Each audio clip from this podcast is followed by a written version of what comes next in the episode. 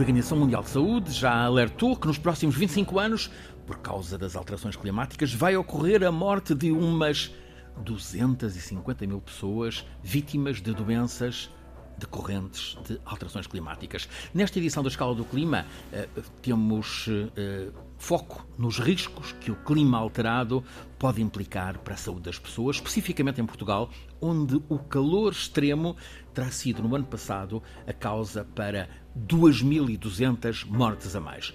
O professor Filipe Duarte Santos traz-nos hoje uma convidada, Joana Barbosa, que investiga, participa na investigação precisamente dessa relação entre clima e Saúde. Professor, quer apresentar, Joana? Com muito gosto e agradeço a, presença para esta conversa. A doutora Joana Barbosa é licenciada em Gestão e Administração de Empresas pela Universidade Católica Portuguesa. É natural do Porto e veio para Lisboa em 2004, tendo começado a trabalhar na área de consultoria da Inova Agency, em diferentes projetos relacionados com estratégia web. Em 2008, um, junta-se à equipe de consultoria, consultoria para formar a Return on Ideas, uma empresa uh, que há mais de 10 anos se dedica ao conhecimento de consumidores e cidadãos, nomeadamente através do projeto C, da Consumer Intelligence Lab. Uh, na Return on Ideas, a Joana assume a direção de investigação e research. Uh, tem sido autora e coautora dos estudos realizados no âmbito do Saúdes, um projeto da MEDIS, que vai ser uh, o tema principal da nossa conversa hoje. Uh, o Saúdes, este estudo realizado pela MEDIS, nasceu em 2020 para conhecer e dar a conhecer a relação dos portugueses com a sua saúde. É um projeto de cariz sociológico que já conta três investigações, uh, um barómetro sobre a saúde da população de 2021, um estudo sobre a saúde das mulheres, lançado em 22, e um estudo sobre a saúde e alterações climáticas, que este sim será o foco uh, deste, desta nossa conversa, que foi feito este ano, apresentado há relativamente pouco, pouco tempo. Bem-vinda, Joana. Obrigada. As temperaturas extremas não são, nós sabemos, o único risco, um, o único dano relacionado com as alterações climáticas sobre a saúde, mas é uma ameaça uh, principal, um, é uma evidência, aliás, que já é percepcionada pela população portuguesa, conforme este estudo que tenho aqui na mão, são 230 páginas, confesso que não li o estudo ainda, mas é uma edição uh, muito cuidada, belíssima, riscos climáticos e a saúde dos portugueses, uh, futuros por imaginar e construir, é uma edição de 2023. Joana, que ideias principais lhe ficam deste estudo? Antes de mais, obrigada ao professor Filipe Duarte Santos pela, pela, pelo convite para esta conversa. São muitas e, e tenho que desdobrar de, de, diferentes formas. Portanto, o estudo tinha, tinha dois objetivos. O, o, primeiro era perceber exatamente quais são os riscos para a saúde dos portugueses que decorrem das alterações climáticas e depois perceber como se sentem os cidadãos perante esses riscos para a sua saúde que ameaçam hoje ou, ou no futuro. Uh, a primeira parte da resposta ao problema passou pelo envolvimento de especialistas, porque eu sou leiga, como se percebeu do currículo, eu e a minha equipa somos leigos em, em saúde e, e, em ambiente, portanto, eh, percebemos desde logo que era um tema demasiado complexo uh, e, que, e, que, não podia ser feito de ânimo leve, e, portanto, uh, a Luísa Schmidt foi orientadora deste estudo e fez, juntamente connosco, o trabalho de identificar quais seriam os riscos climáticos que íamos ter que aprofundar e desses riscos climáticos aprofundar então os riscos para a saúde. Eh, e, e, este é talvez o tema mais difícil desta investigação, é que Uh, na verdade, as alterações climáticas uh, produzem uma série de, de fenómenos climáticos extremos, uhum. portanto, que têm efeitos, implicações diretas na saúde, mortes e lesões que decorrem diretamente das ondas de calor, uhum. de, das tempestades, das inundações, mas, mas depois há, há, uma série de, de, efeitos das alterações climáticas que nos chegam através de problemas ambientais que são amplificados pelas alterações, pelas alterações climáticas. Desculpem.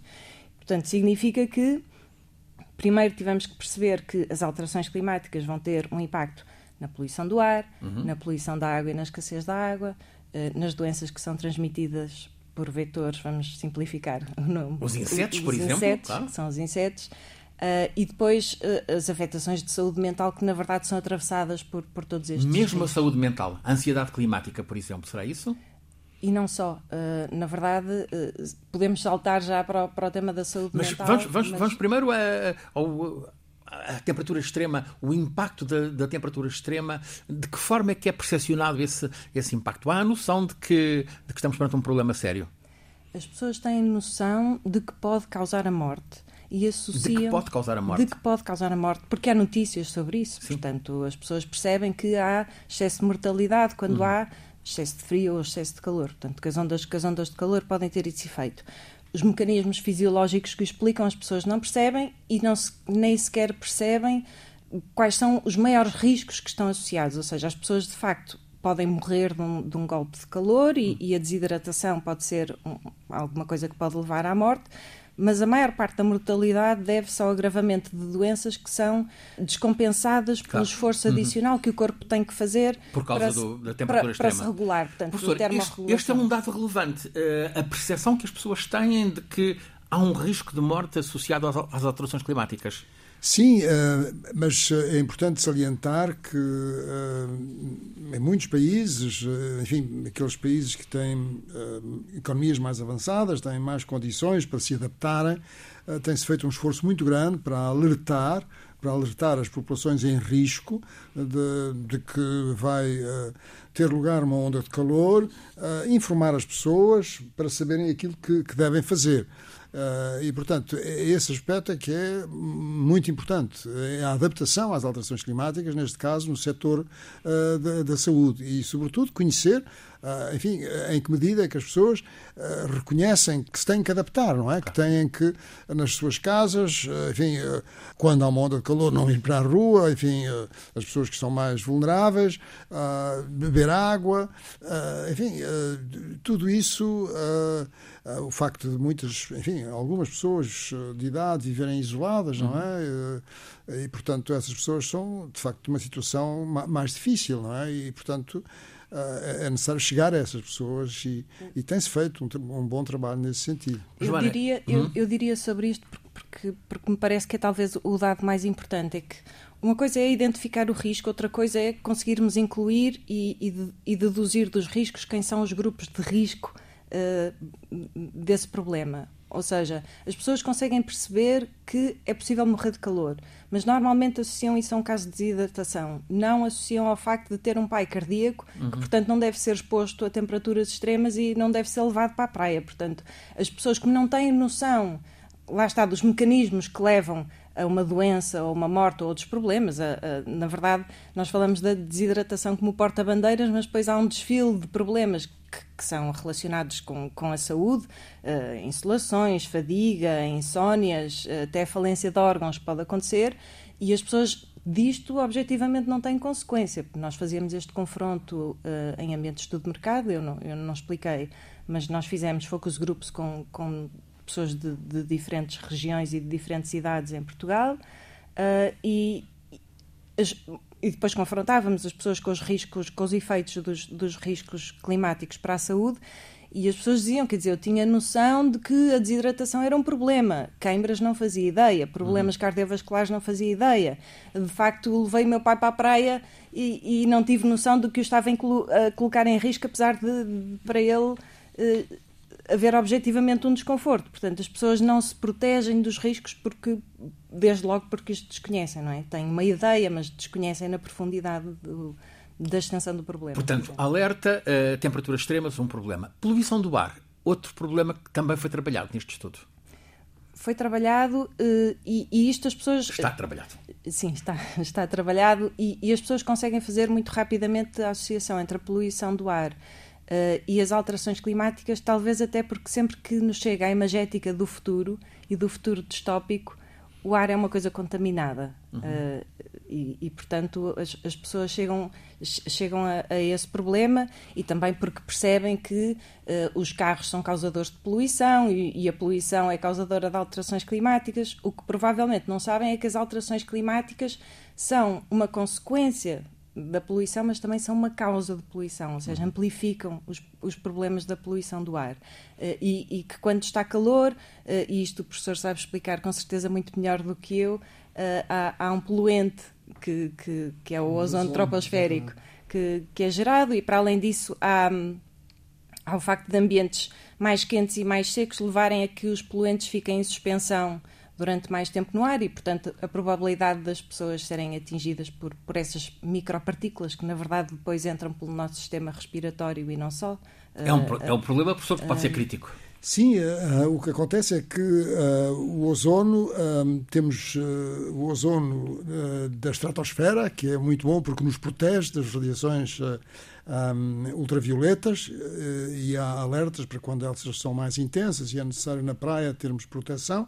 E depois há o ozono troposférico, ou seja, da baixa atmosfera, que é produzido, o precursor inicial são compostos orgânicos voláteis, mas também uh, os uh, óxidos de azoto que são emitidos pelos escapes dos, dos, dos veículos de combustão interna e que depois há uma série de, de reações que produzem esse ozono e essas, reações, são, são favorecidas pela temperatura. Portanto, se houver temperaturas mais altas, essas reações acontecem. Uh, por outro lado, uh, é importante mencionar também que no nosso país temos incêndios florestais, infelizmente, com alguma frequência, que produzem uma grande poluição do ar. Não estou a dizer que os incêndios florestais são causados pelas alterações climáticas, estou apenas a dizer que ah, um clima mais seco e mais quente potencia incêndios florestais mais graves ah, e a poluição que está associada a esses incêndios é uma coisa que não tem sido ainda considerada de uma forma, enfim, ah, penso eu que adequada no nosso país, o seu impacto sobre a saúde. Portanto, muito trabalho para avançar. A água, Joana, é outro, é outro elemento uh, fundamental aqui, uh, em diferentes aspectos. Por um lado, a escassez, a seca. Por outro lado, uh, as cheias. Ainda há um ano se viu em, em, zonas baixas de Lisboa, do Porto e de outras zonas do país, como, como as inundações Sim. são uma emergência na verdade, são problemas que andam, que andam de mãos dadas e, novamente, eu tive que estudar o ciclo da água para perceber como é que acontecia este paradoxo de as alterações climáticas tanto, tanto uh, fazerem com que, que haja escassez de água como, ao mesmo tempo, inundações tão, tão intensas. E, e, na verdade, está tudo ligado. Portanto, uh, a água está toda ligada, passa a haver uma concentração de água em sítios onde não devia estar e a falhar onde, onde devia estar. E, e isso é, é, muito óbvio para as pessoas, sobretudo as que são próximas do campo, porque é muito evidente e, e, para a saúde é muito evidente, é talvez o risco mais evidente e mais preocupante para as pessoas está, está relacionado com a água. Tem a ver também, obviamente, com a mediatização do tema, porque mesmo as pessoas que vivem no norte, o interior norte, têm problema também de, de falta de água. Mas as pessoas que vivem no Minho, em princípio, não têm estão muito sensibilizadas para isto, porque as notícias uh, que correm em Portugal e, sobretudo, eu posso dizer que este estudo feito há dois anos era capaz de não ter os mesmos resultados, porque 2023 foi realmente um ano de muitas notícias uh, e de muita mediatização sobre problemas climáticos, as secas, inundações, intensos, é? foram, foram mais intensos e, e, em todo o mundo. Portanto, nós fizemos os, os focus groups, posso dizer que foi no princípio de maio, estávamos debaixo de uma onda de calor, as pessoas estavam em mangas de camisa a transpirar, portanto, foi muito evidente para as pessoas o que é que significava as alterações climáticas nesse momento.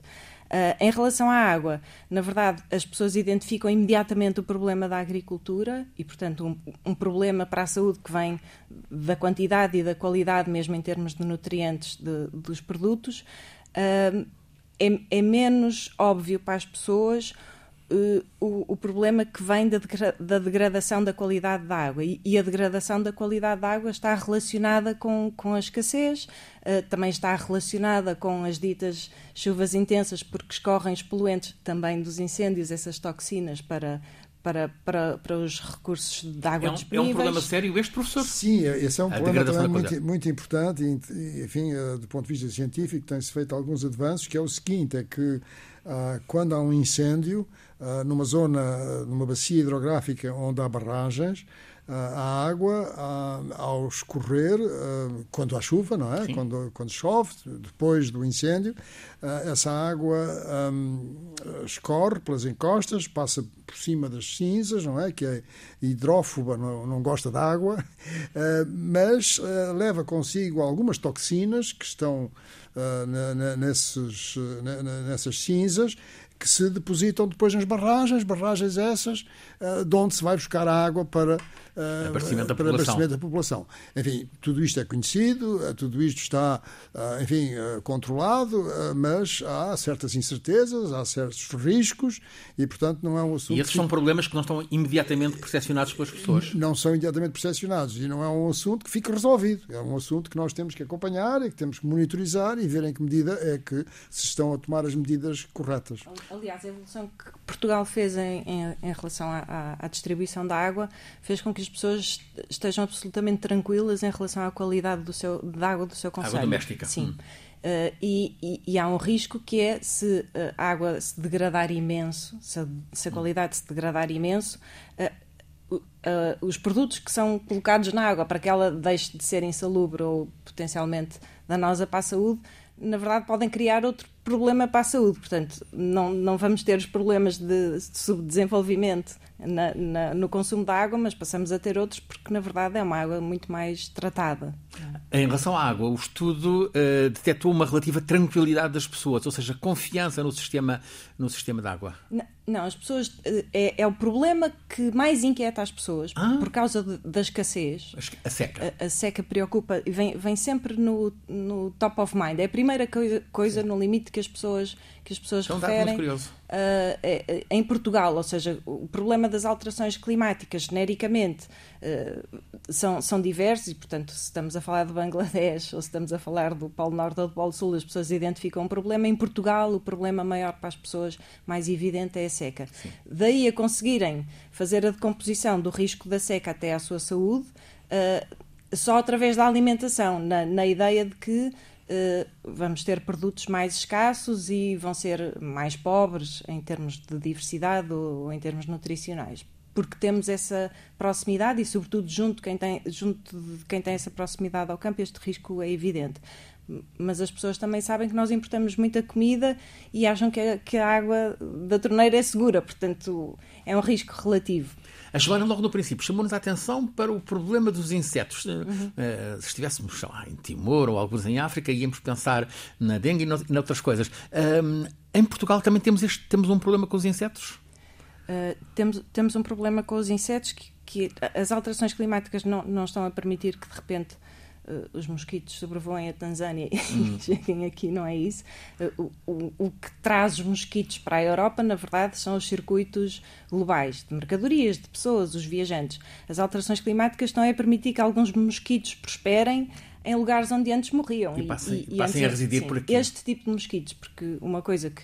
Uh, se calhar as pessoas não sabem, eu não sabia que há diferentes tipos de mosquito e ah, os mosquitos vetores, portanto, transmissores de doenças, também são muito distintos entre doenças. O uhum. mosquito que transmite o dengue não é o mosquito uhum. Eh, que, que pode transmitir. Sim, sim. Por acaso da malária, da julgo, julgo que é o mesmo. Tem, sim, o, o, julgo que o Zika, a malária e o, e o dengue, o mosquito é o mesmo, uhum. mas depois há uma série de outras doenças desse, desse género, doenças infecciosas ou virais, que também são transmitidas por mosquitos o que acontece, nós temos uma, uma rede que, que, é muito vigilante e, portanto, nesse aspecto pode, pode atuar, mas o, o, o, que está a acontecer é que os mosquitos estão a ambientar-se às condições do território português e, portanto, há maior probabilidade de se conseguirem estabelecer aqui e de se reproduzirem.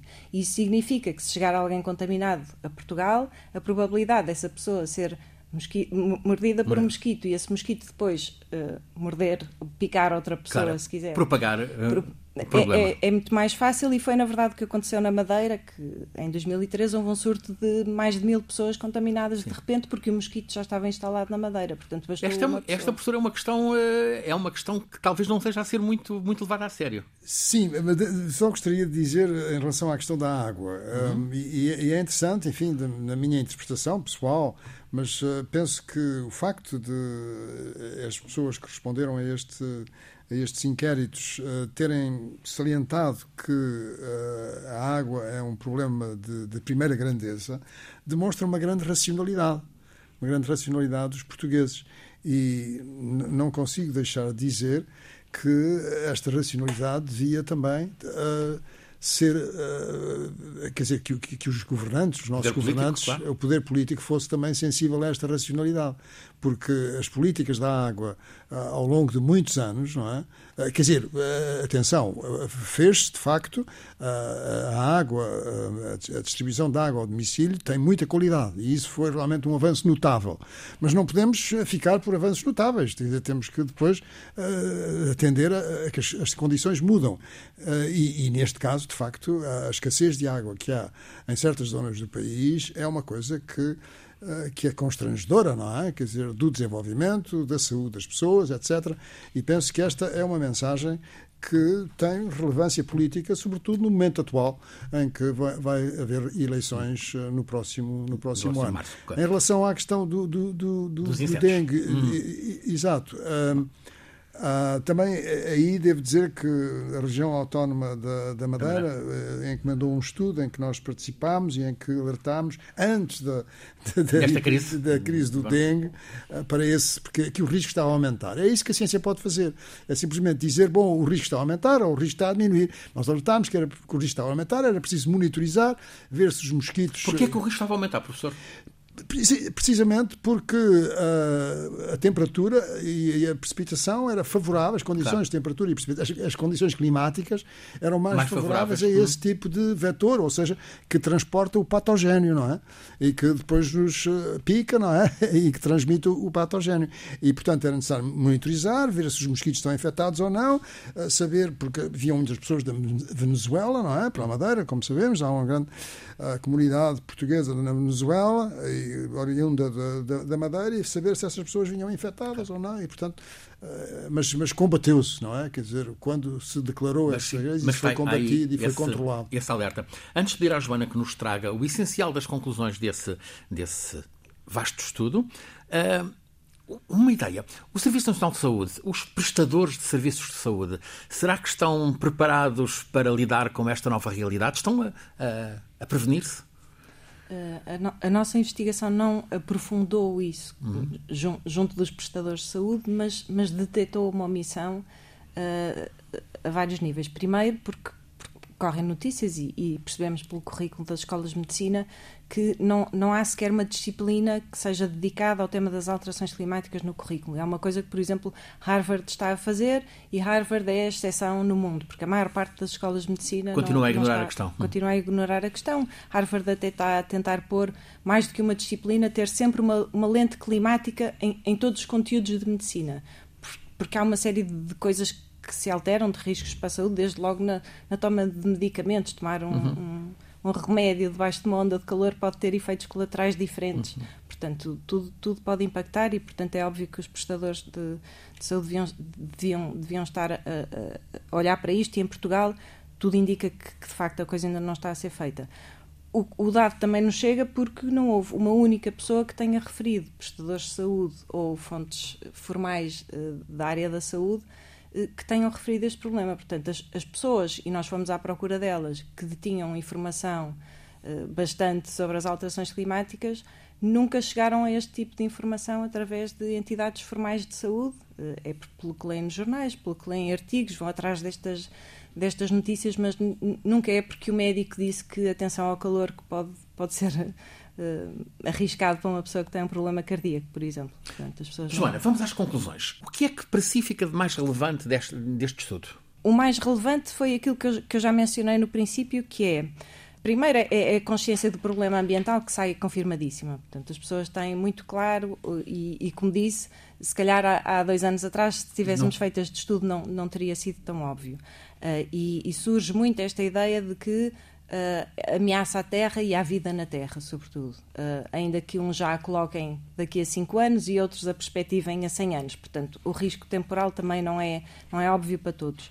Mas uh, foi mais ou menos fácil para todos, em conversa e depois também aferimos em inquérito, em quantitativo, Uh, dar o passo para a saúde. Portanto, todas as pessoas, seja porque percebem a relação da água com a alimentação, seja porque percebem que de facto uh, há fenómenos climáticos extremos que nos podem atingir diretamente, todas as pessoas conseguem dar o passo uh, para, para o tema da saúde, uh, mas depois concentram-se em alguns problemas que são muito evidentes, uhum. o da poluição do ar, no caso de algumas pessoas já o sentem diretamente, pessoas que têm asmas, que têm, que têm problemas respiratórios, sinusites, sentem essa diferença mesmo quando há poeiras muito diretamente e, portanto, conseguem. O, o passo para a saúde é, é, é, dado com facilidade, se não é dado de forma espontânea. Uh, através de uma conversa as pessoas chegam, chegam muito facilmente, mas as pessoas não conseguem perceber a extensão e a gravidade do risco. Uh, e, e, e, não conseguem porque isso depende, só se adquire por experiência ou por educação. Uhum. Portanto, uh, isso não está a ser feito. Então, as, as pessoas estão a chegar lá pela, pela intuição da experiência, mas não chega para perceber a extensão do risco. Professor, este é um estudo relevante, eh, é um, é um bom contributo para uh, prepararmos o futuro. Sim, sem dúvidas. Uh, penso que é um estudo muito interessante, muito valioso, enfim, penso mesmo que à escala enfim, internacional é, é um, um, estudo relevante e, e há uma coisa que, é, que penso que é que poderá ser interessante eh, salientar é que é um estudo feito por uma empresa, não é? pela Medis, Uh, e que evidentemente está e que evidentemente está interessada em que uh, as pessoas tenham saúde claro. faz-me entender claro. não é quer dizer e portanto isto é uma coisa que tem benefício para essa empresa e portanto isso é um é um, é um, é um, é um mecanismo que, que, penso que é importante salientar e, e, e que neste caso enfim, o objetivo foi realizado com foi muito bem realizado, na minha opinião. Filipe Duarte Santos, professor catedrático da Faculdade de Ciências da Universidade de Lisboa, conduz-nos todas as semanas neste programa, A Escala do Clima, é uma parceria entre a Escola Superior de Comunicação Social e a Antena 1 da Rádio Pública. Cada episódio fica disponível sempre às quartas-feiras. É um programa feito por Alice Vilaça, Nuno Portugal, por mim, Francisco Sena Santos, sempre pelo professor Filipe Duarte Santos, que é o nosso consultor científico, e convidada hoje, Joana Barbosa.